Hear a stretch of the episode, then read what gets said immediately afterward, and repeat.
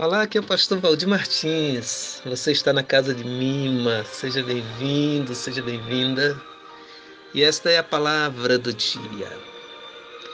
Ainda estamos no clima natalino, inspirados pelos bons sentimentos e já no vislumbre do novo ano que se avizinha. Talvez seja importante não perdermos a dimensão da esperança que de um jeito ou outro nos alcançou nos últimos dias. Aquela coisa boa de acreditar, de teimar em ver que é possível mudar para melhor. Neste ponto, a alternativa viável é lançar mão da experiência da fé em Jesus de Nazaré, aquele que viveu as situações mais duras e as superou. Jesus se torna diariamente a nossa inspiração.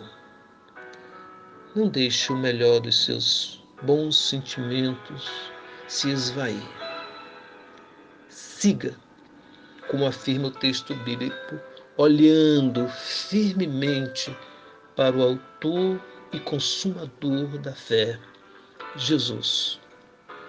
Que Ele mesmo nos abençoe hoje e sempre. Amém.